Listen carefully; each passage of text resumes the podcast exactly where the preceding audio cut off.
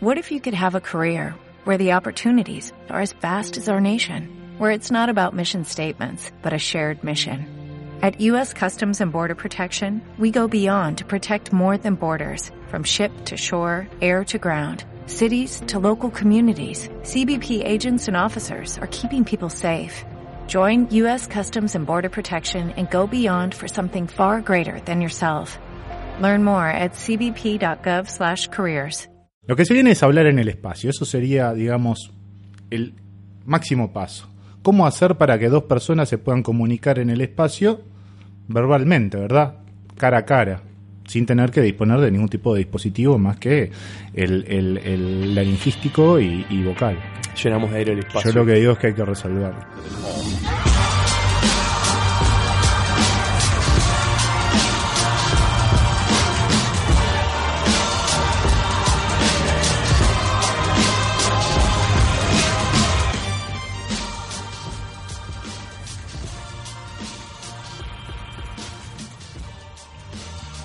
Hola, ¿cómo están? Mi nombre es Nicolás Gambera, alias El y les quiero dar la bienvenida a Lleno de Dudas, el podcast donde nos preguntamos sobre cine, juegos, medios y cultura pop en general. Nos pueden seguir en Twitter, en arroba lleno de dudas pod, en facebook.com barra lleno de dudas, y en lleno de dudas.com van a encontrar todos nuestros episodios en los diferentes medios, y si les parece que lo que hacemos es digno de su tiempo y les gusta, pueden colaborar monetariamente con nosotros en patreon.com barra lleno de dudas. Y si no pueden colaborar con nosotros, pueden aún así compartir nuestros episodios y estar colaborando. Así que no tengan miedo de pasárselo a sus amigos, sus familiares y, por qué no, sus archienemigos. Normalmente estaría acompañado de dos ilustres caballeros, Juana Morín, el Tata y Rodrigo Fernández, alias el Chile. Pero eh, el Tata ganó el primer premio de imitadores de la Cosa del Pantano y tiene tremenda gripe, así que no va a venir. Y el Chile está muy ocupado siendo el papá de una hermosa nena, Isabela, que nació hace apenas unos días. Así que le queremos mandar un beso enorme a la mamá Alex, que todos sabemos que hizo eh, la mayor parte del laburo. Por lo tanto, hoy, estando aquí solo, eh, voy a activar el protocolo chupete trasandino, porque si yo no lo hago, este programa no sale. Y vamos a estar compartiendo la mesa con Álvaro González, Álvaro González es diseñador gráfico, profesor de evolución del videojuego y producción 2 en la Universidad de Ort y es el motor intelectual y creativo detrás de One Tango Entertainment Studio. Y con Álvaro vamos a estar hablando hoy de si acaso estamos frente a la nueva era de oro de los juegos de caja. Vamos a averiguarlo. Los veo del otro lado.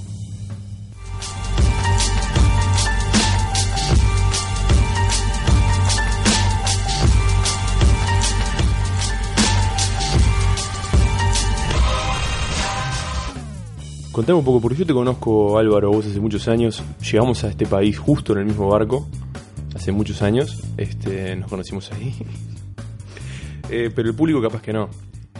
Bueno, eh, Hablame un poco de vos, de, de cómo te desempeñas profesionalmente. ¿qué te puedo decir? Eh, mi nombre es Álvaro González.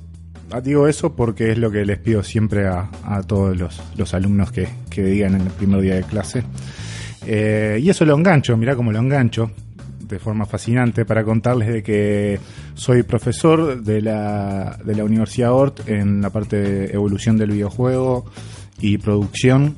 Ah, esa es, es en la carrera de animación y videojuegos de la licenciatura de animación y videojuegos de la Universidad Ort. Eh, Claro, ah, pero vamos a hablar de juegos de mesa hoy, porque Bueno, esto te contrató el Tata y no me dijo nada. Yo, yo pensé que eras, Ah. eras de juego de caja. Bueno, ahí eh, lo que te iba a comentar es que justamente en evolución de los videojuegos eh, es una materia que apunta a hablar de la historia del juego, el juego con mayúscula, el juego como, como producto, Como problema social. este como, La como timba. lenguaje. Sí, Ah, no, no es eso tampoco. es el, el juego, digamos que a veces sí, sí se puede generar algún tipo de, de timba en, en lo que son las, las diferentes clases, pero por lo general intentamos dejar de eso para el recreo. ¿No? Bien, bien. Este, Van un y, callejón ahí eh, medio a tirar dados contra la pared.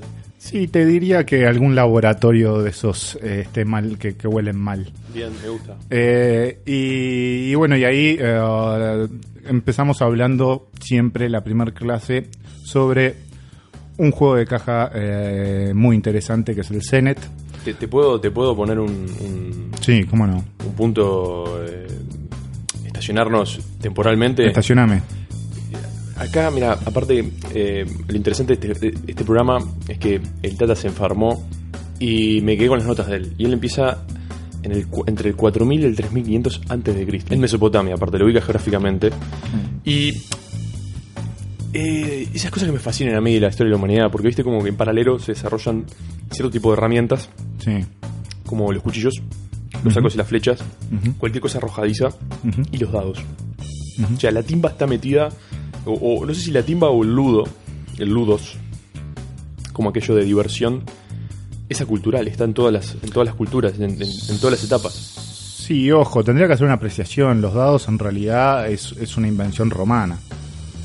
Bien, es una misión romana y... el- Antes, antes, eh, antes que, que Qué los, buena, qué buena nota esa. que los dados, eh, lo que existían eran eh, eran palitos que tenían de un lado Ah, bueno, sí, como el... un color y de otro lado de un color o a veces eh, estaban tallados de un Claro, lado claro. y del otro lado era liso y los arrojaban y de acuerdo a cómo aparecían y en qué secuencia significaban un número este o eh, también podían significar reglas en sí de, de los juegos como eh, saltarte un turno o etcétera etcétera Claro, claro. Eh, a mí me gusta que sea Mesopotamia esto, que esta, esta historia NASA, nace en, en NASA, nace, nazca en Mesopotamia, eh, porque también va de la mano de cuántas grandes invenciones. El alcohol, sí sí sí sí Bueno, la prostitución, el juego y seguramente el rock and roll, si tenemos que estudiarlo bien. yo creo que sí El primer disco de pasta es de Mesopotamia, más o menos. sí sí, sí, sin duda eh, creo que son aspectos claves en la vida de sociedad, ¿no te das cuenta? Lo que pasa que el entretenimiento y, y, o sea, y la necesidad de, de encontrarse enfrentado a otros a través de- de- del lenguaje del juego, creo que es una necesidad que está muy arraigada. Lo que pasa que eh, en el ser humano siempre se habla de que, de que en realidad el ser humano juega desde, desde, desde sus comienzos, al igual que otros mamíferos, como pueden ser, no sé, cómo juegan los gatos o los lobos cuando son pequeños a cazar y juegan entre ellos a este y van adquiriendo y aprendiendo a través del juego un Claro, pero de- justo lo que mencionás, el aprender es, es necesario, es una herramienta evolutiva para poder claro aprender. pero lo aprenden a través de esa- ese elemento del juego. Ahora, cuando yo digo del juego, tenemos que hacer una apreciación de qué es el juego con minúscula. Ah. Porque es el juego, eh, y, y- y el inglés eh, es más preciso en eso, Siempre que, es el, claro, que es el play, ¿no? Ajá. El juego de jugar, el playing. Claro, porque en inglés tenés game, En inglés tenés el game. gaming. Ellos no, eh, los, play estos, playing. claro, estos, estos pequeños, eh, eh, las, las, la- ¿cómo que le dicen a, a las, eh, a las crías de, ¿sí? a las crías de los lobos y eso? Tiene un nombre, no me sale ahora. Las crías de los lobos. Puede ser, sí. Eso es una de las que, tantas que se pueden. Eh, sí, ¿Cachorro que- de quería lobo? ser quería ser más preciso, pero está bien, sí, cachorro de lobo. Pero eh, digo, estos cachorros no, no juegan un game, no juegan un juego con mayúscula. Ajá. ¿ah? Ellos lo que hacen es una actividad lúdica. ¿ah? ¿Por qué decimos eso? Porque eh, el, el juego en sí, el juego con mayúscula, es, es una construcción, es un lenguaje que está de alguna, que, que- que de alguna manera está eh, desarrollado de determinada, de determinada forma o construido de determinada forma para generar un discurso en, en un texto. En un texto que es, esto es como bien académico, ¿no? O sea, eh, la mejor manera de entenderlo es con el lenguaje escrito. En el lenguaje escrito nosotros tenemos una gramática, ¿tá? tenemos signos y símbolos y una gramática. Y eso es el lenguaje. Ahora, cuando nosotros, si queremos escribir un texto para comunicar algo a alguien, lo que tenemos que hacer es poner eso en un orden, ¿tá? de acuerdo a las reglas gramaticales, y vamos a obtener un mensaje. Claro, es El un poco, eso es la comunicación en general. Esa es la comunicación en general, pero eso es como funcionan los lenguajes en general. Claro. El lenguaje eh, visual, el lenguaje escrito, el lenguaje de la música, pero también el lenguaje del juego. Sí, estás hablando de ¿tá? Ahora, Fernando Susur, estás hablando de toda esa gente que es como un poco la base de. la es la base de cómo funcionan los lenguajes, pero hay que darse cuenta que el juego en sí es un lenguaje también. Claro. Entonces, para que eh, exista un game, tiene que haber una persona, tiene que haber alguien que quiera decir algo, que arme ese discurso Y que tengan las herramientas lingüísticas para y tener para generar ese texto que sería el juego con mayúsculas. Ahora, cuando, cuando generamos las, las acciones eh, este, meramente espontáneas, lúdicas, ¿tá? eso no es un juego, no es un game. Esos son justamente entretenimientos lúdicos Claro. que, que tienen elementos del lenguaje del juego, pero que no son el juego en sí mismo, no son un juego en sí mismo. Me gusta eso que estás diciendo porque es muy relevante con eh, la duda que se plantea un poco hoy, que es por qué hay un, eh, un resurgir del juego de caja, el juego de la interacción como analógica, si se quiere, siendo que estamos en pleno auge digital, ¿no? Y donde nunca hubo tanta conectividad, eh, ni en las palabras de Jim Carrey que te permitía eh, poder jugar Mortal Kombat con un amigo en Tailandia o Vietnam. No me acuerdo cuál era la frase de Sí. Cable Guy. Es, es, es difícil, es difícil eh, eh, decir a ciencia cierta cuál es la razón. Por lo general necesitas eh, una década para que se destile de alguna manera el tiempo en que estamos actualmente viviendo y este problema para darnos cuenta realmente qué era lo que estaba pasando. Pero así, a, a- a simplemente eh, abuelo de pájaro, como dicen los españoles, eh, yo diría de que de alguna manera los, los juegos de, de caja hoy están cubriendo algunas eh, necesidades que los videojuegos no están No están este, cubriendo. no están cubriendo sí no están sí, este, eh, a mí me gusta mucho hacer definiciones de cosas y ya que venías hablando me gustó eso que, eh, lo que hablabas de que es un texto y Sí. un texto es una obra. Yo tengo una busqué una, una definición un poco distinta y viene un poco desde la psicología, bien el análisis, la categorización, porque en realidad eh, haciendo la investigación para este programa descubrí que no hay mucha eh, investigación formal desde el ángulo psicológico de cómo jugamos o qué estamos moviendo cuando jugamos. Y la definición que ellos hacen eh, está muy buena, o sea, porque hablan de que eh, un juego con, con, digamos, J mayúscula, claro ¿no? Eh, contiene un set fijo de reglas que limitan el número de piezas sobre el tablero, número de posiciones para cada pieza y el número de movimientos posibles. Este es el como el, el más básico, ¿no? Estoy descubriendo el ajedrez, estoy describiendo Sí, la el Go. estoy- claro. Y te dice un tablero que implica los movimientos o posición de las piezas que influyen en el juego. Eh, está de esa, esa relación dinámica tablero-pieza. ¿no? Y te habla de que esto genera. Estoy limitado al, al- al tablero y a la pieza, ¿no?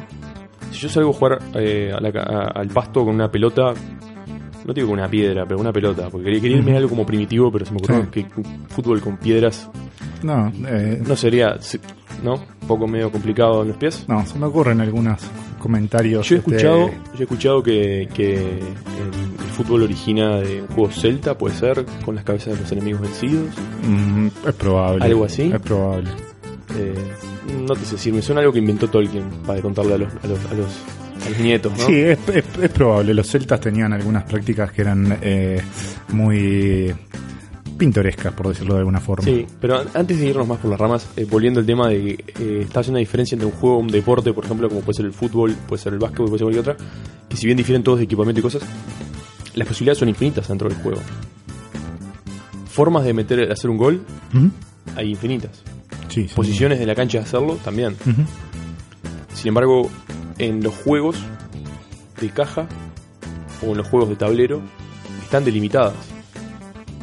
Son, son, son este, posibilidades sumamente importantes. Creo que el que más tiene eh, posibles movimientos es el Go, que tiene 10 a la 360 potencia. O sea, creo que eran. Sí, en 360 potencia, sí, eran 10, o sea, un 10 y 360 ceros Sí, eh, al lado. puede ser, sí. Es una locura. Sí, o sea, sí. esas son las posibilidades de jugar. Y lo que llaman los juegos finales, los endgames, Ujú. que están registrados, o sea, en la historia humana moderna, no llegaron ni a una décima parte de esas posibilidades de jugadas, ¿no? Entonces, esa cosa de que te, con- te- no te digo que te, te ata, pero sí te, te, te delimita una zona, ¿no? Yo te- tengo que jugar en referencia a un tablero, ya no es mi habilidad de como física con la pelota, es lo que pasa en el tablero y lo que me deja jugar el tablero. Y ahí entra en juego eh, tu percepción visual, eh, auditiva, tu memoria, tu esa forma de interactuar es muy completa que no es tanto cuando vas a jugar de nuevo a un, juego como más físico, donde, bueno, entran en el juego otras cosas, ¿no? La muscular, el cardio, eh, tu memoria muscular, tu entrenamiento, un montón de cosas más. Pero acá involucra muchas cosas, generalmente cognitivas, muy rápidas. Eh, estaba investigando un poco, llegué a mirar eh, análisis que habían hecho un par de, de- rusos psicólogos ajedrecistas también muy salados, que hablaban que en el momento uno de los grandes campeones de- del ajedrez, apellido E, E, creo que era, estoy, jugando- a la memoria y mi memoria no es buena, Eh, tenía, resolvía, tenía lo que llama una solución a la jugada en 5 segundos y esas mismas soluciones le llevaba a un jugador amateur 15 minutos. Estás hablando de un poder eh, de procesamiento cognitivo importante, ¿no? Más allá de la experiencia que tiene el tipo, el erudicismo que tiene el loco en el juego, ¿no? Y como esa definición de juego como aquello que te, consume todos esos, este, eh, aspectos psicológicos, me parece interesante porque el juego va más allá del, simplemente el, entretenimiento al final. Sí, creo que, o sea, creo que habría que precisar. eh, eh, creo que juegos de cajas hay de muchos tipos. Eh, en el caso de, los juegos que son, podemos decir, em, Sí, yo Prim- tengo tres categorías claro, de, es, de juegos, capaz que decilas. te las tiro. Eh, los juegos clásicos, esto es una definición moderna de Sí, juego, sí, ¿no? sí. Juegos clásicos como el Ludo, bueno, de nuevo el ajedrez. eh, otros juegos tipo más comunes que se han dado en- a lo largo de, de varios países, que es tipo el Memory, o sea, la memoria. No me acuerdo, en español tiene otro nombre. Eh, creo que es memoria y en español, tiene, en español de España también tiene otro nombre particular que se me acaba de escapar. Los juegos masivos, que estamos hablando de juegos como Scrabble, Monopoly, Sí, y después los juegos de hobby, que ahí son Sí. como subcategorías, que es donde todo lo que no es, el resto cae ahí. De los juegos de rol, los juegos eh, de guerra y los juegos de cartas, de trading card games, ¿no? Eh. Magic, sí. eh, Pokémon, todo ese tipo de juegos caen en esa, en esa categoría. A mí creo que hoy lo, lo- no sé, el scope del juego capaz. Ah, bueno, y también hay una como entre, entre los masivos y los hobbies hay un pequeño eh, espacio muy interesante que es el juego social. Sí, sí. No sé si eh, ubicas eh, Cards Against Humanity. Es un juego enteramente, o sea, las reglas del juego son, creo que no pasan de 5. Sí. Tres de ellas son modalidad de juego, Ujú. cómo jugarlo. Y listo, no es una competencia, eh, no es una carrera, no es un tema de ganar, empatar o perder. Es divertirse en la mesa con gente. Sí. Y como nota interesante, si viste que Cards Against Humanity es este copyright, open, oh, open copyright, Ujú. ¿Es cop- copyleft, ¿se dice? No sé cómo se dice. Eh, creo que es copyleft. O- open source. O open source, sí, está. Es open source. Sí, Eh, a, por a decirlo. todo propósito, Sí. sí. Es open source. Y han salido clones fantásticos. Eh, Viste, es Cards Against Humanity, es Crabs Against. No me acuerdo, no sé, Mentality. Sí, sí, cosas sí, así. Hay miles de clones, todos distintos. Y cada, cada uno más lejos que otro. Y salen muchos del open source, del open source, del crowdsourcing también. Claro. Sí, sí, sí. Sale mucho sí. de ahí. Sale mucho, sale mucho de ahí, sí. Sí, eh, o sea, creo que eh, yo la clasificación, eh, o sea, yo tengo un tema que es que eh, entiendo, creo que lo más importante es entender de que eh, no, no a todo lo que le llamamos juego hoy en día es un juego a nivel, a nivel de uso del lenguaje. ¿Tá? Eh, eso creo que es eh, lo primero que, que habría que, que- que entender para después poder... eh, eh, Dame un ejemplo de algo que no es un juego, pero que parece un juego. No sé, creo que esa era un poco tu. eh, por ejemplo, eh, un, un juego que no es un juego pero que parece un juego Sí, y videojuego o juego, juego de caja. lo que te guste. Eh, Me gustaría hablar de un juego de caja. Juego de caja. Pero, eh, déjame pensar un poquito. Porque si no, la gente que escucha este podcast. Pero bueno, eh, hay uno que es, hay uno que es clarísimo, eh, que es el, el tic tac toe, ¿no? O, o el, el- Sí, el. el- ¿cómo se dice en español? Eh, Ah, se me acaba de ir. sí, horrible. Eh, Tateti, boludo. Tateti. Tateti. Bien, gracias. Desastre, oh. Se me acaba de. eh, el tatetí, el tatetí, el tatetí, o sea, Globalización bastarda. sí, eh, terrible. La, la construcción, o sea, a nivel de lenguaje del, del Tate hace de que, de que las, las- o sea, hay, no hay ningún tipo de decisión que sea realmente significativa, porque en el momento en donde vos, eh, la decisión, la decisión que tomas, una vez que vos tomaste una decisión, el resultado está, está sesgado. Sí, eso ¿Ah? se llama la teoría de, Este- de árbol, de, la teoría de grafos. Bueno, eh, sí, bueno, es, eh, eh, bueno, es que eso es un problema. eh, eh, para, es para- una forma de embolar cualquier juego. que Bueno, yo hablé de grafos. Es que es un problema que atenta de alguna manera a- a- a- al concepto al concepto de juego.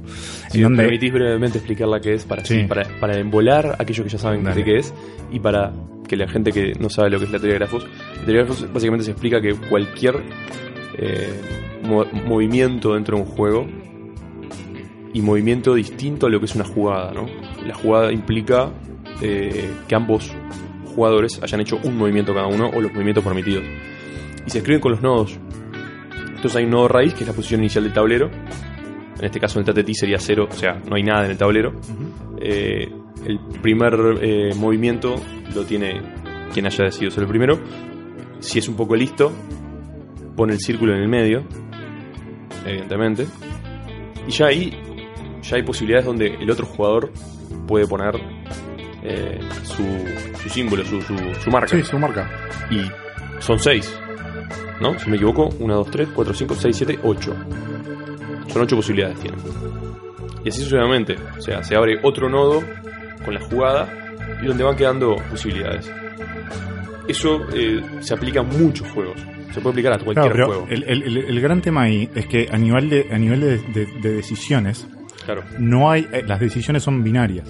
Porque es o pierdo o gano. Puedes empatar. eh, Ah. puedes empatar. Digo, puedes empatar, pero digo, cuando me refiero, eh, este, eh, cuando me refiero gano en realidad, el, o sea, el que empieza, el que cuando, eh, si, si vos empezás, nunca vas, o sea, no vas a ganar. Porque, la- o sea, porque depende de, de- de la incapacidad cognitiva de la persona el hecho de que el juego se, des- se desarrolle hacia un lado y- o hacia otro, y no del juego en sí mismo, o de las posibilidades que el juego te da. Ah. Claro, bien, entiendo. Ah, O sea, eh. estás hablando que el juego es tan choto que básicamente se sume gigas y. Sí, pero ni siquiera es que sea choto, es que ni siquiera, es que ni siquiera te da la posibilidad. O sea, eh, eh, la- digo, es- está totalmente sesgado. Sí, eh, los estudia- estudiosos de, de- de- de- matemática y sobre todo estadística y probabilidad te hablan de que eh, cuando vos haces el juego, cuando marcas la jugada, lo que quedan son profundidades. Ujú. Esto es más de teoría de grafos, o sea, vos podés determinar, vos podés ya saber las posibles jugadas en tantos movimientos. Eh, la primera computadora que le ganó, porque esto, esto está muy también ligado a la inteligencia artificial. Sí, claro. La primera que le- computadora que, que- que ganó un ser humano eh, fue Chinook, C-H-I-N-N-O-K, eh, jugando las damas a un tal profesor Tinsley, que ese tipo era tan salado, esto fue como, si me equivoco, en el 92, que desde el 40 y pico hasta el 92, solo había perdido 5 veces contra humanos. El tipo este. O sea, estaba salado. O sea, nadie, cinco veces. Sí, sí, sí. No es tipo, perdiste cinco veces en tu vida jugando esto. Y la computadora lo arruinó. Lo arruinó. Eh, ¿Por qué? Porque la computadora podía ir adelantada en jugadas Claro, la En- cantidad de cálculos que podía hacer. 146 billones de movimientos adelante del tipo. Claro. es está muy zarpado. O sea, ahí, ahí se determina. eh, y nos fuimos a, a- a la parte más aburrida de la teoría de juego, digamos, ¿no? Pero eh, Lo que pasa que no todo está determinado por azar o. o- Lo que pasa juegos, que, ¿no? el, el- o sea, la, la, la calidad, eh, eh, o sea, el entretenimiento en el juego está dado por, en el juego como lenguaje está dado por la calidad de, la- de las decisiones significativas que el juego propone hacia el jugador. ¿Cómo, cómo? Explícame eso. ¿ah? Eh, o sea, las, las decisiones significativas que el juego le propone al jugador. ¿ah? Decisiones que para el jugador, la decisión que tome sobre el juego tiene que ser significativa, tiene que tener un significado, tiene que tener algún peso por alguna razón, porque obtengo algo, porque este logro determinado objetivo, porque me permite acercarme a otro este otro tipo de, de logro Me o estás, otro me tipo de estás hablando del agency. De la, la agencia, quizás, o la, la- No, la influencia que tiene en español sería. No, no, es, es, es, eh, lo que, lo que, lo en, los, en los textos de, de- de- diseño y de game design le llaman meaningful decisions. Ah, ok. Ah, Son las, las decisiones significativas este, que tienen que estar presentes en todos los juegos. Y que, por ejemplo, eh, eh, que, que, es, que también podemos eh, marcarlo como que, que no están presentes en cosas que le llamamos juegos, que no son como, por ejemplo, los puzzles. Claro, los puzzles. eh, Los puzzles son puzzles. los puzzles siendo el, el, el- Ah. el juego más snob que hay, ¿no? Es que no es un juego por- con mayúscula, porque eh, eh, no hay ningún tipo de decisión significativa, porque, las- las- eh, porque ya está establecido cuál va a ser eh, la secuencia de decisiones para llegar al objetivo. Porque es un puzzle. Claro. ¿no? Esa es la idea del puzzle. Eh, ¿Sabes quién, quién es muy curioso? El primer. Hay toda una cultura de juegos, sobre todo. Vamos a ir más, más adelante en esto en Europa. Eh, hay, hay la cuna de los juegos en Europa, o por lo menos donde explotaron o, o encontraron un mayor terreno fértil, es la Alemania. Sí. Es muy curioso, hay todo un segmento solo de juegos alemanes y uno de ellos, eh, hablando de puzzles, eh, lo saca Ra- Ravensburger, o Ravensburger, no sé cómo se dice en alemán, que son fabricantes de puzzles famosos, pero el primero que sacan ellos es una versión de Memory, del Memoria. Sacan ellos primero, eh, no, no me acuerdo la fecha exactamente, pero era bastante viejo. Eh, acá está, en... No, eh, no, mucho antes, debe ser por el 40 o 30 y pico. Lo sacan por ahí y es como que ellos se transforman en los grandes eh, Ravensburger, ¿no? Los Sí, grandes hacedores de juegos. Posguerra, ¿no? Eh, sí, yo sé que empezó una feria. Sí, está bien, creo que es posguerra. Posguerra. Creo que es posguerra. Empezó- posguerra que empezó, digamos, a- el- el- toda la, la cultura de, de- de diseñadores y juegos Sí, de es eh, Spiel des Jahres, es el, el- como juego del año. Sí, sí, una, sí. una convención de Sí, juego sí, del año. esa es que es la premiación más importante que hay en, Exacto. en Europa. En de Europa. juego de. Sí, sí, sí, sí. Sí, sí. Es que eh, lo que pasa que, pero de vuelta, eh, yo siempre- de que el puzzle no es este. No, es que de vuelta, yo lo que siempre digo es que, eh, Vos no podés armar un puzzle y va a aparecer otra imagen que no sea la que ya está diseñada. claro, Eso es lo que está diciendo. no, y que el camino para, en- para llegar al objetivo ya está establecido. Claro. ¿ah? No, es- no, no, no, está, no está siendo influido por tus decisiones. Ajá, claro. Vos ¿Ves? eh, deci- meramente cuando- estás ejecutando un proceso. Claro, cuando vos tomas una decisión no cambia el estado actual del puzzle. El puzzle sigue siendo exactamente el mismo. De hecho, el resultado está dado por el, por el, por el diseñador del puzzle. ¿tá? El resultado siempre va a ser el mismo. Y en, eh, o sea, y en el juego, con mayúscula, eh, más puro, a nivel de lenguaje, eso no es así. ¿tá? El resultado es variable. ¿tá? Sí. Es variable. El, el- el- el- diseñador no, no- no puede establecer el resultado. Y hay muchísimos ejemplos. Como, Claro. Yo qué sé, hay el más claro es que, que, que uno dice, pa, pero parece una, una pelotudez. Pero el fútbol ¿ah? Sí. es un perfecto diseño de juego. ¿ah? En donde vos tenés Hay una dosis exacta de azar, de habilidad, de Sí, estrategia. o sea, vos tenés, vos ahí tenés, eh, es, es, es un juego complejo, ¿tá? porque hay muchas variables, pero más allá de eso, el- el- los resultados también son variables, ¿tá? y dependen de que de las decisiones significativas de los actores, ya sea desde, desde el, el entrenador ¿tá? y cómo las decisiones que toma de los jugadores y las decisiones que ellos también toman. Entonces, eh, O sea, en, en el fútbol, eh, y poniéndonos un poco más eh, filosóficos, el fútbol soccer, sí, ¿no? sí, soccer, sí. Eh, vos, un equipo malo, realmente mal, inferior, puede llegar a ganarle a un equipo muy bueno. Por cómo son las reglas de juego. Bueno, en realidad sí, pero depende de. Es muy difícil, no decir que no. Pero, puede pasar. ¿Qué es lo que sucede siempre en, en- en- en el fútbol? Que cuando un cuadro malo le gana a uno bueno, es porque el cuadro malo tomó muy buenas decisiones. ¿tá? Pero fueron. Ya, pero no solo que tomó decisiones, sino que además fueron significativas. ¿Qué quiere decir que fueron significativas? Por ejemplo, que metieron el gol. Tomaron las decisiones necesarias y significativas para acercarse a la otra área y meter un gol. Claro. ¿ah? En cambio, un Barcelona puede de repente estar todo un primer tiempo tomando decisiones, ¿ah? pero ninguna es significativa. Entonces ninguna logra el objetivo que es convertir el gol. O darle la pelota a Messi, ¿Ah? básicamente. Bueno, básicamente. Yo no sé nada de fútbol, yo en realidad Entonces, sé deporte de contacto. pero a nivel de, claro, pero a nivel de, a nivel de lenguaje, o sea, es, es, es, es- si lo desestructuramos, vuelve a ser lo mismo. ¿tá? O sea, es la administración ¿tá? de recursos con, el- con un, objetivo. Que es, en este caso, por ejemplo, meter un gol o, o- o hacerlo. O, o ganar una guerra, básicamente. Ah. Acabas de escribir lo que hizo. Exactamente. Por eso las guerras, las guerras son, son, son muy fácil de traducir a, a, a mecánicas de juego. Claro. Porque Por algo hay tantos juegos simuladores. por su, su relación, de- de- por algo, por ejemplo, el, el- el- el- el legendario diseñador de, de- de videojuegos Chris Crawford, en el 72, su primer juego que hizo en la Amiga fue eh, un juego de guerra. ¿Quién es Chris Crawford? La verdad que es legendario, pero yo no lo conozco. Por este barrio Chris nunca, Chris- nunca, nunca pasó. Chris Crawford es eh, vive, ¿no? Vive, Bueno, bien, no- no lo matamos, me gusta decir bien. fue. Bien. Eh, es, eh, es legendario diseñador de videojuegos. eh, trabajó en Atari. Dame un juego que haya hecho que sea legendario. Bueno, Dame, hizo, dame el dato, porque. en, la, en, la, en la década de los 80 se hizo juegos como el Battlefront.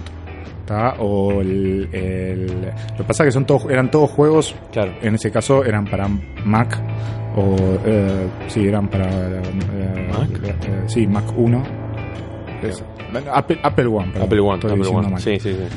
Este es verdad que después Apple ya no se usó más el, el nombre de Apple El Mac. sí. El Macintosh no lo usó. No, Apple.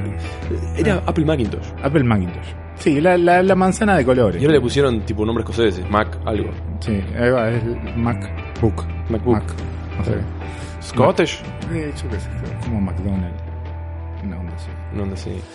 Y, y bueno, fue el- es el fundador de la Game Developer Conference, de la GDC. De la GDC, claro. La primera GDC la hizo en, su, en el living de su casa, con Qué pers- grande. personajes como John Romero este, y otros que atendieron ahí. Está, John Romero te lo ubico. Este, sí, sí, sí, sí. sí, no, es, es, eh, muy reconocido. Eh, siguió, eh, bueno, antes que... El living de la casa tenía un living muy grande. eh, eh, no, eran, eran Eran seis. ocho personas. Es- así fue la, la, la, la GDC, la primera GDC. Me encantó que haya puesto que es, es una conferencia. O sea, Sí. básicamente era un domingo en la tarde. Bueno, era, era, claro, empezó así, ¿no? Qué ínfula, Era, era una juntada Claro. de, de- de desarrolladores, así empezó. Ah, con el objetivo de hablar sobre teoría del juego, game design, este, todo lo que tenía que ver con el desarrollo, intercambiar experiencias, etcétera. Esto estamos hablando que fue después de. Él, él dejó Atari en el 80 y creo que 5. Cuando Atari dejó todo el Este, mundo, más o menos. Bueno, Atari, bueno, él cuenta- tiene, tiene una anécdota muy interesante, Chris Crawford, sobre, sobre lo que fue la crisis de los videojuegos de 1983. Lo, claro. hago, lo hago breve para que no. que es que- el podcast. Sí. Sí. Que, que bueno, él, él lo que, él, él lo que cuenta es que él veía que estaba todo el mundo yendo, o sea, lo estaban despidiendo a todo el mundo en Atari y estaban todos este, eh, recagados, esa era la, Esa es la palabra. la palabra, ¿no? O sea, no sabían qué, qué iba a pasar, eh, además de que, bueno, él además cuenta de que algunos tuvo ya varios amigos que se suicidaron y todo por, a raíz de... de- Ah, historia negra no, la- no, no, sé. hay una historia oscura de lo que fue... Estoy tratando de destapar esta botella Sí, sí. y fallando. Lo voy a hacer de una rápida así todo el mundo. Ahí está. Perfecto. Sí, esto es Coca-Cola, ese es el ruido que hace.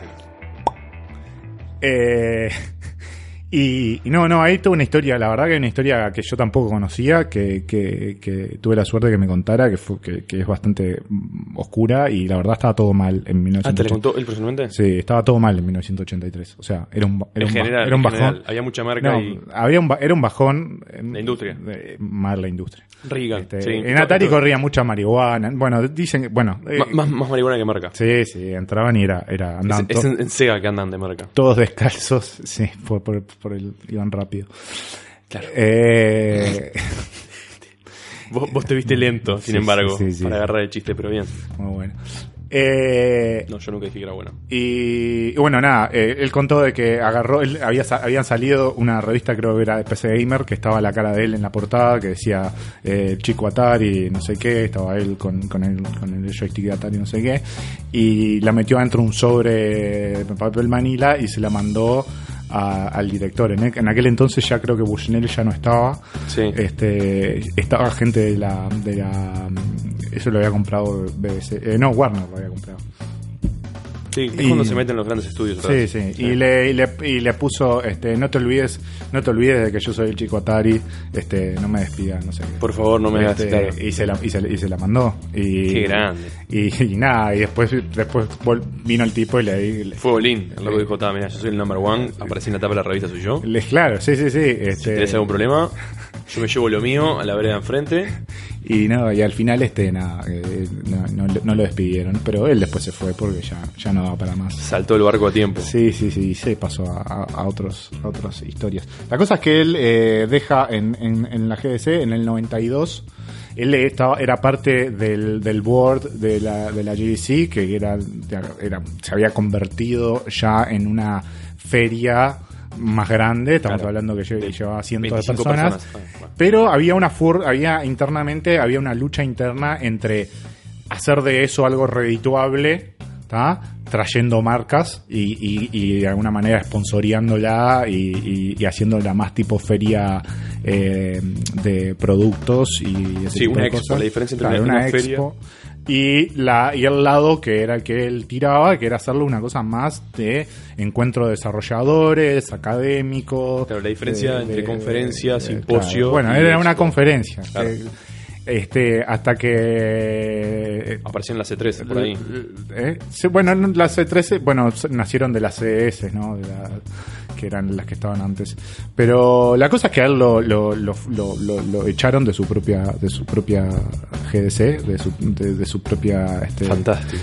Este, hubieron un montón de, de problemas legales y litigios legales entre medio que tuvo. Este, Eso te lo contó el loco en persona, sí, vos. Sí, sí, sí, sí. Fantástico. Esto es así. Es más, si entran a la página de él, hay todo una, hay todo un, él escribe todo lo que le pasa en la vida y hay todo un, un paper, digamos, hablando sobre lo que pasó, este, y fotos y todo, este, y, y nada, y él en el 92, 3, eh, 92 creo, que fue la última GDC en la que en la cual él estuvo, fue que hizo el famoso eh, speech que se llama The Dragon Speech.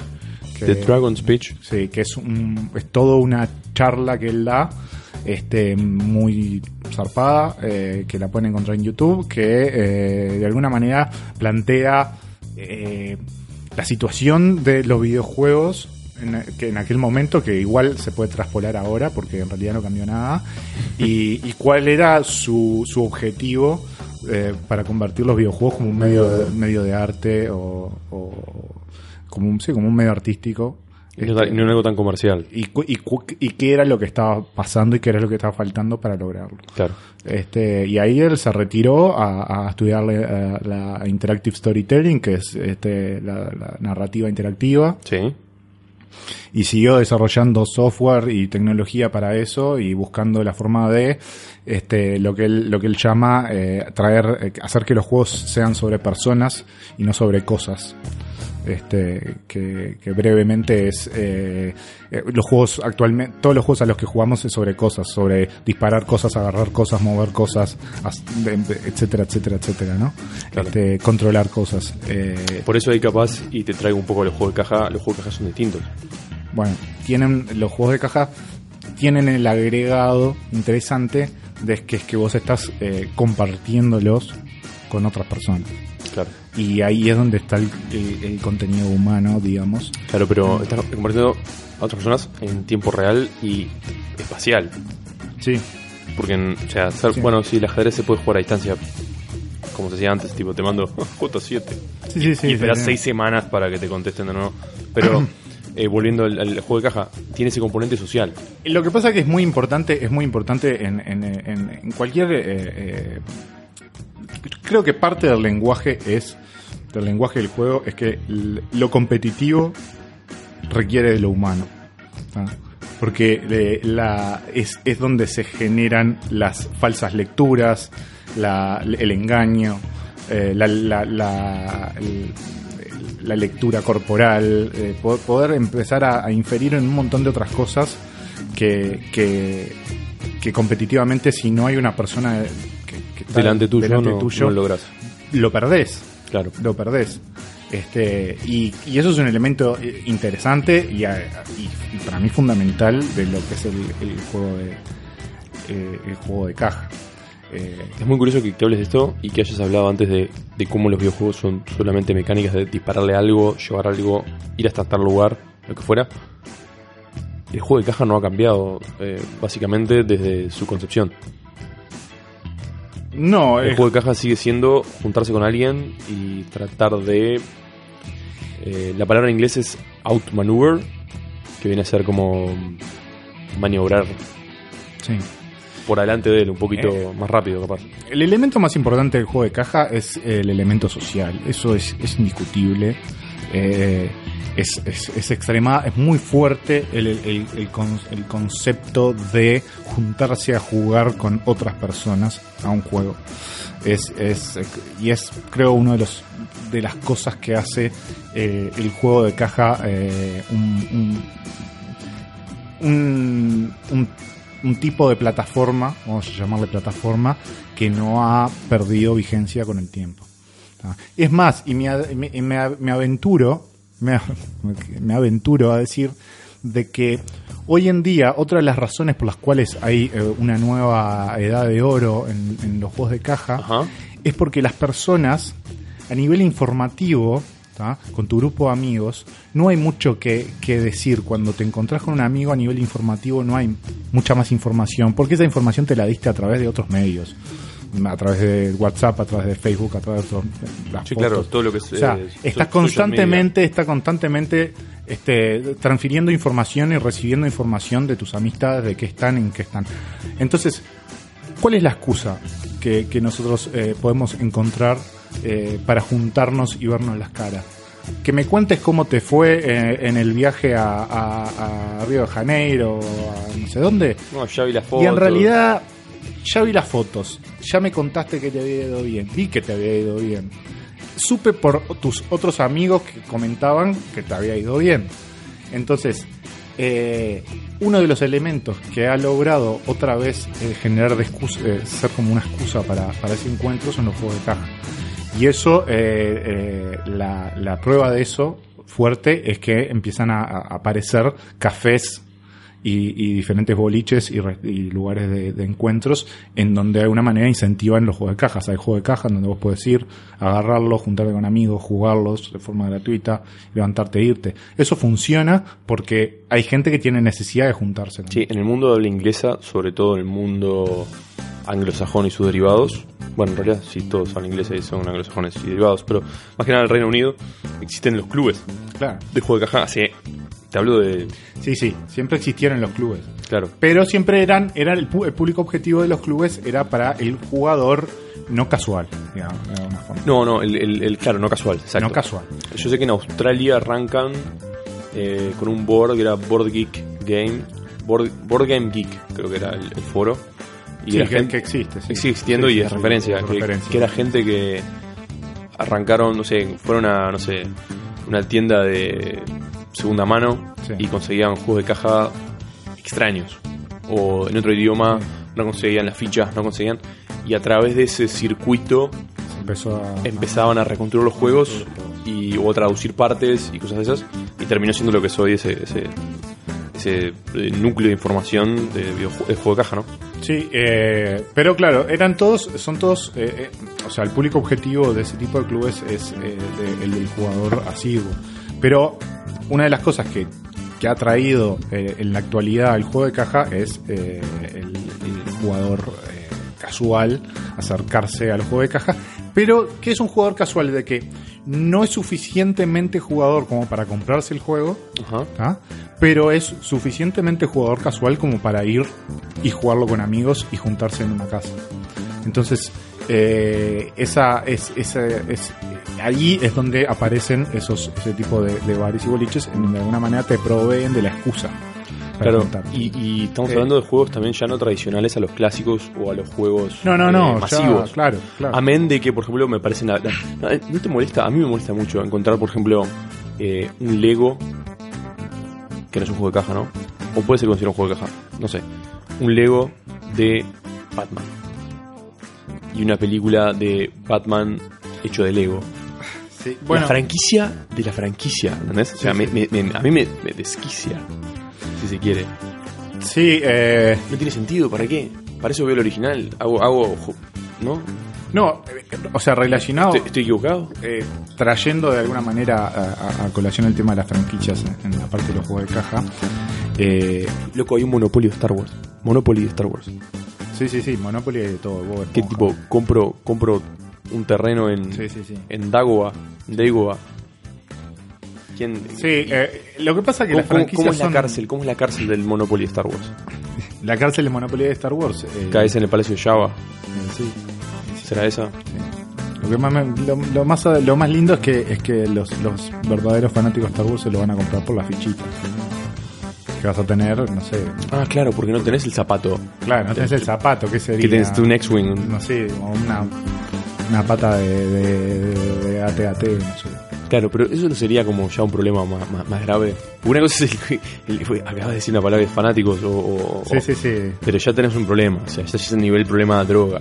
Y bueno. Me tengo que comprar el Monopoly de Star Wars, ¿entendés? que no tiene ningún tipo de valor en lo absoluto. Pero lo hacen para eso. O sea, es como. Y porque son dueños de la, de la propiedad intelectual. Sí, no pierden nada. Hasbro. Claro, es todo. Hasbro sí que va a perder. Dale. No, pero es así. Lo que pasa es que las, las, las licencias lo que hacen. Bueno, para una película de. hace poco. de. que le hizo Hasbro, Mattel. Bueno, Una película sí, de, un- de- de- de una de un juego. O yo estoy equivocado. de un juguete. Sí.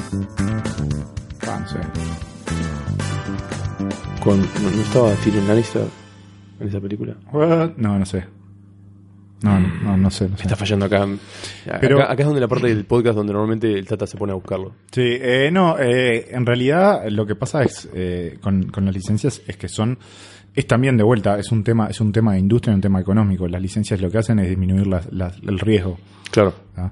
De hecho, de hecho, eh, y esto pod- podríamos entrar en, en el tema de, de cómo es el desarrollo de un juego de caja, ¿no? El, el- el desarrollador de juegos de caja, ¿no? El que hace un juego de caja.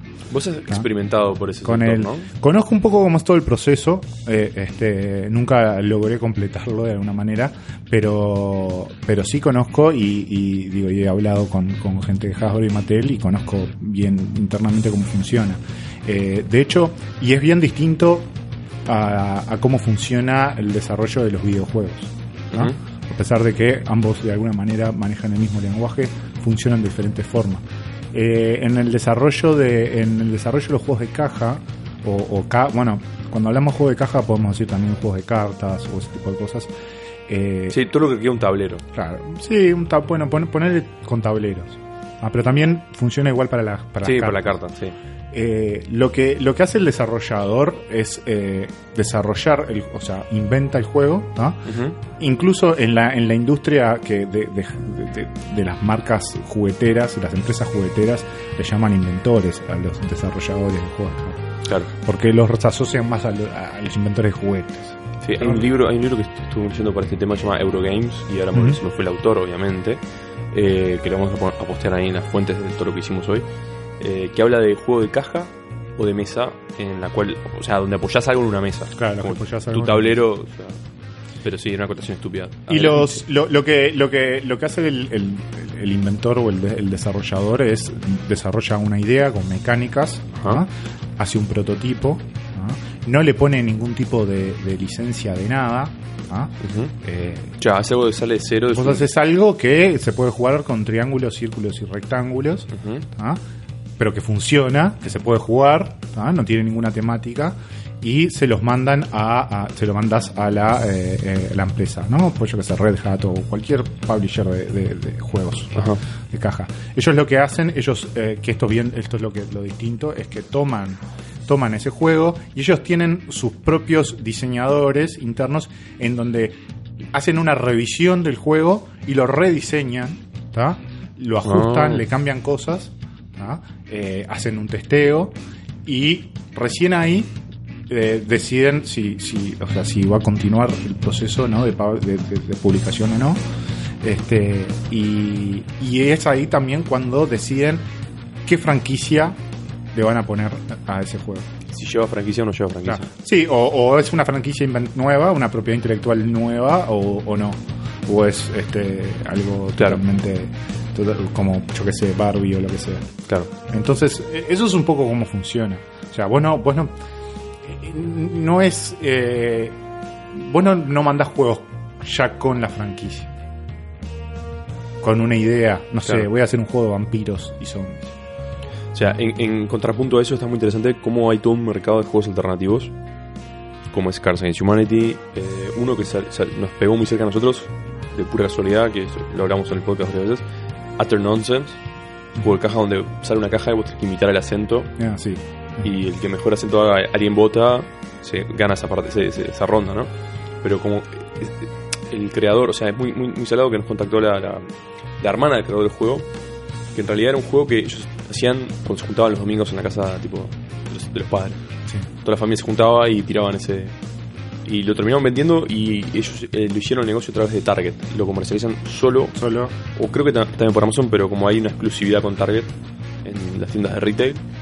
Y es muy interesante porque el proceso es totalmente al, al revés de lo que me estás hablando vos. Bueno, es, es, es, es- siempre eh, eh, existe el, el- el camino independiente, ¿no? Claro. Digo, O así sea, como- es independiente, pero ni tanto porque es Target, es una de las cadenas más Bueno, grandes. pero de- independiente en el sentido de que, de que no tenés un intermediario ah, con, o sea, Sí, si, sí. si bien la cadena es tu intermediario, no tenés un intermediario que publique a través de la cadena. Claro. Eh, lo mismo pasa con los, los- cuando vos querés publicar un libro en Amazon, lo puedes publicar directamente a través de Amazon sin pasar por Sin pasar por una editorial. y los tipos se encargan de hacer toda la, toda la, la producción del libro, etcétera, etcétera. Este, no, eso obviamente que existe, pero claro, o sea, cuando estamos hablando ya de, eh, de publishers, ¿no? Que tienen un, un- una. Primero tienen franquicias y además tienen un poder este, de, económico mucho más fuerte para hacer todo lo que es la promoción, etcétera, etcétera. eh, eh, se hace así como, como les decía. Eso no quiere decir, obviamente, que sí, que, que- que vos no le puedas mandar juegos con, con propiedades intelectuales. Claro.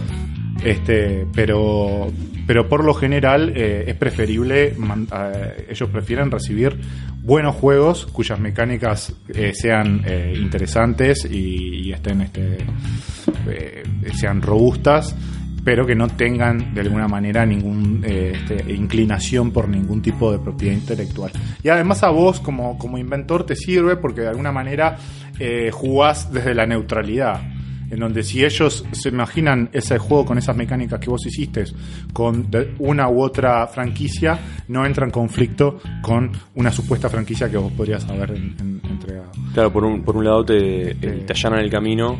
Y, O sea, lo que te quitan capaz que de libertades eh, o, o se aseguran de que por lo menos entren en un segmento que ya no está ocupado o que ya no está... es, es que eh, de, de alguna manera es, es a lo que se dedica el publisher. Claro, O sea, esa, esa es la verdad. Cagar juegos y, Este- y asegurarte. Sí, lo- lo- digo, vos seguís siendo, ojo, aunque ellos modifiquen el, el diseño o lo ajusten, eh, vos seguís siendo el autor. Claro. O sea, vos seguís siendo el autor del, del, del juego. ¿no? Eh, Vos, eh, es complicado eso legalmente, ¿no? Hay un tema de regalías y un tema de cosas, sí, ¿no? vos, sí, vos vendés y vas a porcentaje Claro. con, con el, con, el, con el publisher. Eh, hay un juego que se llama, un juego de cartas que se llama eh, Dominium, que, que hoy lo ves y el juego es eh, de- Ah, pará, es, es como medio antiguo el Dominion. eh, tiene sus años, no es tan antiguo, pero es de, es de siglo XXI. Ah, si no tiene... Ah, tanto, estoy equivocado. Es un juego de cartas que hoy lo ves y es de caballeros, Domain, estaba pensando. Domain, Que creo que es más viejo. eso, sí. Eh, es de caballeros, es de. Está casi. Es Dominium, sí. De, sí, Dominium. Es de caballeros, etcétera, etcétera, Ajá. medieval. Pero que originariamente el, el autor, que ahora no recuerdo el nombre, lo, lo diseñó y, y en las cartas habían triángulos, círculos y rectángulos. Y así fue como lo, como lo entregó al publisher Claro, él entregó la mecánica núcleo. él entregó la mecánica que era muy muy grosa, muy buena y el publisher decidió cómo iba a vestir esa mecánica de acuerdo a lo que el publisher conoce, ¿no? De mercado, momentos, etcétera, etcétera. Y ahí lanzó el mercado y, y le fue muy bien. Pero, pero sí, hay una cosa, en el mundo de, de- de- de los juegos de caja, hay una cosa como de, como de, purismo en el, en el diseño y en el diseñador, como una cosa, ver, a ro- ver. una cosa romántica de alguna manera de- del que hace el, el- del diseñador, en donde se enfoca más en mecánicas y en el diseño y, y no hay no hay ruido 3D ni realidad virtual ni, ni 4K ni un montón de otras cosas que a veces este, hacen un poco de ruido a la hora del desarrollo y, y perdés el foco de lo que es el diseño Estás hablando de un purismo del más alto nivel. Sí, un- estamos hablando de que, de que al no tener todo ese ruido que, que de repente en los videojuegos eh, te aparece mucho, eh, si el juego no es bueno a nivel de mecánicas y de, y de- y de lenguaje, Claro, no hay gráficos que te no hay salven. nada que te salve. Claro. No hay ningún tipo de realidad virtual o cosa que te salve. A lo sumo, lo único que te puede salvar es la licencia que tenga arriba. claro. Pero, pero Sí, pero es un purismo especial. Necromago nivel 12. Sí, es que como que se, se mantiene de alguna manera ese, ese, ese purismo y que de alguna manera lo reimpulsó, lo, lo reimpulsaron los, lo, el- lo que le llamamos el- los Eurogame, este, que, que surgió en, de en posguerra en Alemania, eh, en donde empezaron a, eh, tratando de eludir lo que eran eh, los, los juegos de conflicto y de enfrentamiento por obvias razones. Claro, el. empezaron a... Die Siedler von Catan. Claro, empezaron- ¿no? Se- se- Siedler o el Catán, depende como. eh, claro, empezaron... Sí, Settlers, en español es, en inglés es Settlers Settlers. of Catan empezaron a hacer juegos Ah. como, como Settlers of Catan en donde en donde es, es, eh, no hay no hay enfrentamientos no son juegos de guerra sino son juegos de administración de recursos Yo tengo un amigo que es adicto a eso. claro generación Tipo, de lo corre en paralelo a otros juegos que juega. ¿Entendés? sí, Tipo, sí, lo, sí, deja, sí. lo deja corriendo y él juega otra cosa. A un juego, a un juego de guerra. Sí, sí, sí, sí, Tipo, sí, sí. Es insoportable. eh, no sé cómo lo hace. Hay, hay, hay- el Carcassonne es otro, el Puerto Rico, esos son, son juegos. En Puerto Rico tenés que hacer, eh, eh, desarrollar una plantación. Bien. Este, o sea, Un ingenio de azúcar. Estamos hablando de juegos que de repente a nivel de temática decimos eh, no parece muy atractivo, pero eh, el juego, Pero en realidad no lo es. claro, el- el- pero el texto del juego, o sea, el discurso del juego es tan potente que te engancha y te y, y de repente un tipo que es fanático de, de los, de los first person shooter, este, zombies y, y- y demonios, eh, es fanático de un juego como el Catán, en donde tenés que ir este, poblando una, un, un lugar a base de madera este, y otras cosas eh, tipo eh, ¿cómo es? Eh, madera No me acuerdo. ¿Qué Yo- más tenés en el siempre, Catán? siempre me envoló el Catán. ¿Algodón? algo madera sí. algo no bueno sí ovejas eh, madera eh, maíz y piedra un Este, embole. O sea, pero bueno, yo entiendo que a la gente le puede gustar. Eh, no, bueno, está. Es, es, es, es una de las cosas. Otra de las características de los Eurogames es que no, no tienen azar, o si tienen azar, el azar no es, eh, no es determinante, sino que el azar es, es simplemente lo que te hace es poder tomar una decisión después, Claro. o sea, del resultado del azar, no antes. Entonces siempre tenés una decisión para tomar. El azar no, no determina. Como en el War, que se la come doblada. El azar, claro, bueno, ahí en el O sea, War. yo tengo una eh, estrategia perfecta, hago un ataque, flanqueo, hago todo y mueren los dados. sí, por eso. Yo tengo una versión revisada del War, Ah. más popular. No, no es popular, en realidad es un embole, pero. eh, eh, Sí, resolviendo los Resu- problemas. resuelve el problema que sí, tiene. Bueno, está. Esos son los problemas a los cuales este, se, se, se alejan de alguna manera los, los Eurogames. Este, y que, bueno, actualmente se hicieron muy populares en, en- todo el mundo. Eh, digo, ha crecido muchísimo. Este, son juegos que, de alguna manera también tienen algo de que eh, parecen como menos infantiles por la, las la capacidad de tomar decisiones que te exigen y de por, y el no abrazar también por eso este y hace que los, los adultos también lo consuman con, con menos este culpa de, de- de- de infantilismo o, o ese tipo de cosas claro. este así que nada creo que, que, que no sé qué venían los Eurogame pero El Eurogame pasa que es un segmento importante del, del- del juego de caja. es, es, es fundamental y creo que eh, va a seguir va a seguir creciendo como, como, como modalidad de uso del lenguaje. O sea, Es interesante que de- definas el Eurogame, porque aparte del Eurogame nació nace de Alemania, después se contagia en toda Europa. en claro. todos los salones de juego de, de Europa. Sí. El, dato que no sea conflictivo, que no sean juegos conflictivos, eh, yo creo que pone un- un- una piedrita en el camino hacia los juegos no tradicionales que jugamos hoy. Eh, si bien hay algunos que tienen sí un componente de confrontación de violencia, eh, por ejemplo tenemos uno que lo jugamos acá, el, el balde de la muerte. Es un balde te lo voy a mostrar después. Muy divertido. O sea, básicamente es. Te quedaste en una isla o en una situación X, que puede ser una isla desierta, no sé qué. Entonces tenés una carta de situación, tenés una carta de posibles elementos que te solucionan la cabeza. Y tenés que elaborar una narrativa que explique cómo vas a zafar de esa situación negativa. O sea, elaborar un plan. ¿Por qué vas a ganar o por qué vas a fallar? Y es muy divertido, es, es narrativo. Y está bueno, me gusta esto que, que- que- que planteamos hoy, o que planteaste un poco con el, el paralelismo antiguo y lo de ahora. Es contar historias, es lo más básico. Es la forma de entretenimiento más básica de la humanidad. O sea, hace miles de años lo que se hacía era contar una historia. De cómo nos fue en la cacería, de cómo te fue cuando, no sé, tuviste que pasar por esta montaña. Cosas sencillas. Después se le fue agregando la magia, la- lo, lo- lo- lo esotérico, claro. ¿no? Pero no deja de ser una forma primitiva de pasar un rato, tipo en, en grupo, ¿no? Social.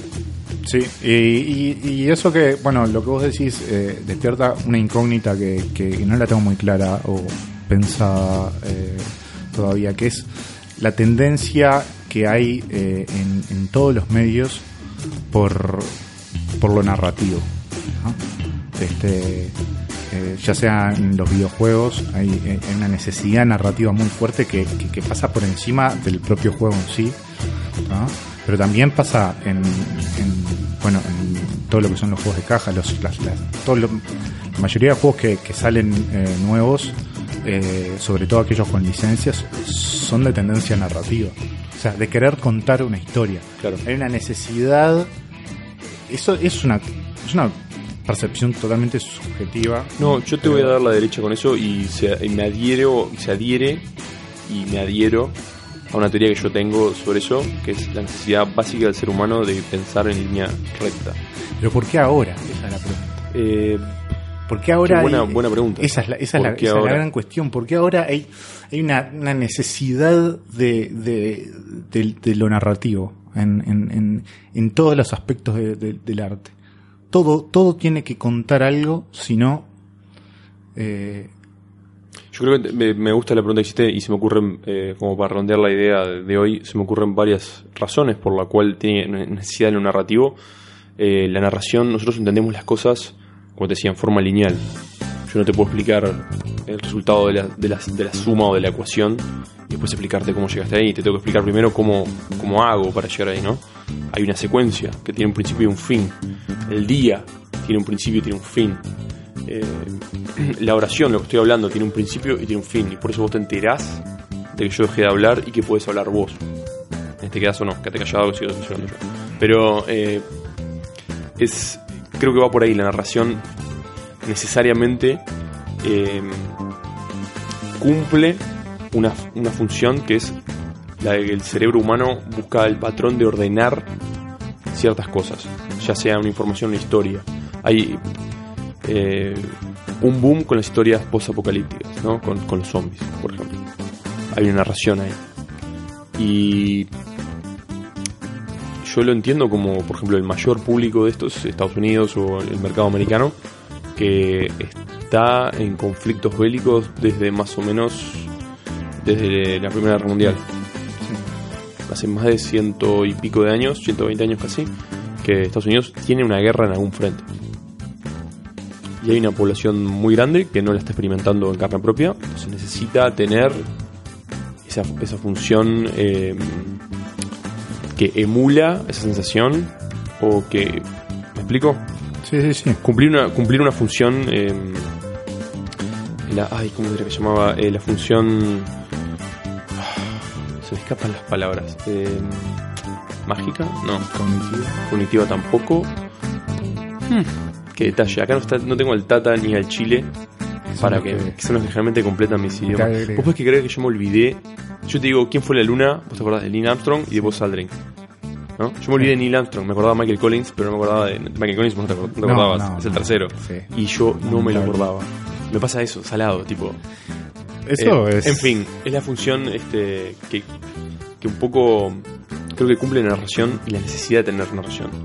Y en los medios o en los medios de entretenimiento masivos hubo una ausencia grande del 2000 hasta el 2010, yo diría que hubo una ausencia grande de narración, o sea, una década donde la narración estaba en un segundo, tercer plano. ¿Decís? Yo creo que sí, que tomó el asiento de. No, ni siquiera de copiloto, iba en el de atrás. O sea, ni siquiera por elegir la música. La Mm. mayoría. Y lo explicás en las series, en las películas, y después de poner que 2010 para acá, hay como una, necesariamente volver a eso. Y lo veo en todo lo. en- eh, es verdad, ahora hablando contigo, hay un fuerte resurgir de eh, historias. Historias nuevas. O sea, necesitamos una historia. Hoy se cumplieron 20 años de Harry Potter, por ejemplo. Sí. Mira interesante. Es una historia que cautivó todas las edades, acompañó. Bueno, 20 años, dos décadas. Se me fue. Se me fue el cálculo por 10, 10 10 años. No, eh, y el, el tema también de- del uso del uso narrativo eh, en- o sea, como recurso. Lo ves en los noticieros, lo ves en, en cómo te, en cómo te cuentan las noticias. Bueno, los O sea, políticos todo hoy en día. todo tiene una narrativa atrás. Claro, los políticos eh, hoy hablan sobre tipo narrativas. Exacto, esto, ¿No? es- exacto, esto, esto, todo está de alguna manera este, pasado por, por una pincelada de, de narrativa, ya sea este, las publicidades, le- las, la- las noticias, cualquier tipo de información, las, las, las informaciones más, más cholulas hasta las más este, importantes. De hecho, ahora eh, en las redes sociales lo que te incitan es a que vos eh, expongas narrativas también. Claro. ¿tá? A través de las Insta Story y todo eso. Son, o sea, pero por, o sea, pero ¿por qué hay esa, esa eh, tendencia tan fuerte? Y sobre todo, y creo que con esto puedo terminar y concluir, es que el lenguaje del juego no sirve para contar historias. No sirve. No es su función. Chao, estás tirando la piedra contra el vidrio. Bueno, Fuerte. no es Fuerte- no para no terminar su acá, función. Y es un poco por lo que vos dijiste. Las narrativas son lineales. Los juegos no. Chao. Me voy con esto. Me encantó. Impresionante. Muchas gracias, Álvaro. Chao, chao.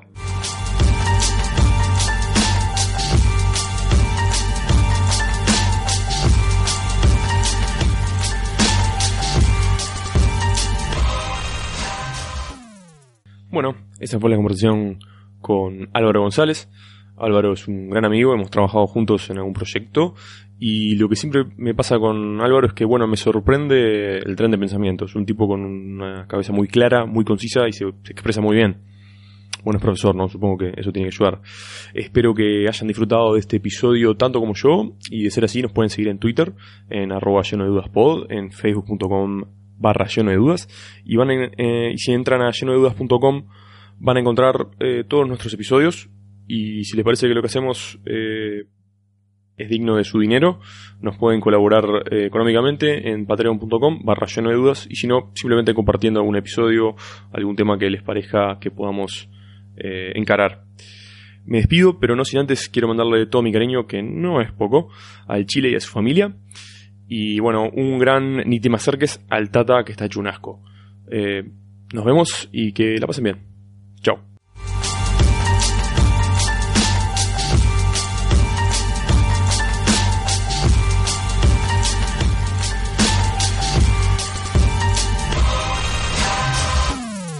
¿No se merece tu familia lo mejor? Entonces, ¿por qué no los mejores huevos? Ahora, Egglands Best están disponibles en deliciosas opciones. Huevos clásicos, de gallina libre de jaula y orgánicos de Egglands, que ofrecen un sabor más delicioso y fresco de granja que le encantará a tu familia. En comparación con los huevos ordinarios, Egglands Best contiene la mejor nutrición como 6 veces más vitamina D, 10 veces más vitamina E y el doble de omega 3 y B12. Solo Egglands Best. Mejor sabor, mejor nutrición, mejores huevos. Visita egglandsbest.com para más información.